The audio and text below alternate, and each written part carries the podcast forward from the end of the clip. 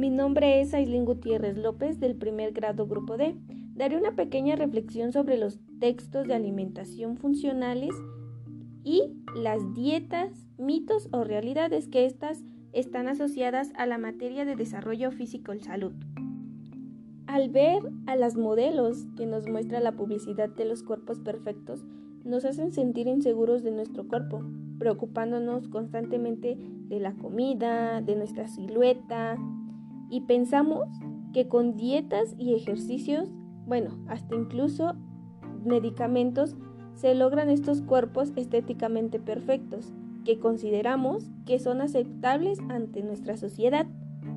Pero en realidad es que nuestra construcción física y genética permite que seamos delgados o no, recalcando que cada persona nace con un cuerpo completamente diferente.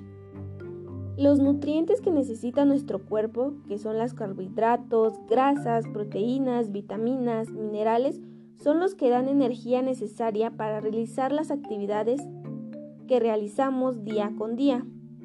Y el factor que determina estas necesidades de energía es el metabolismo basal, que varía con la talla, el peso, el género, actividad física y tipo corporal de cada persona.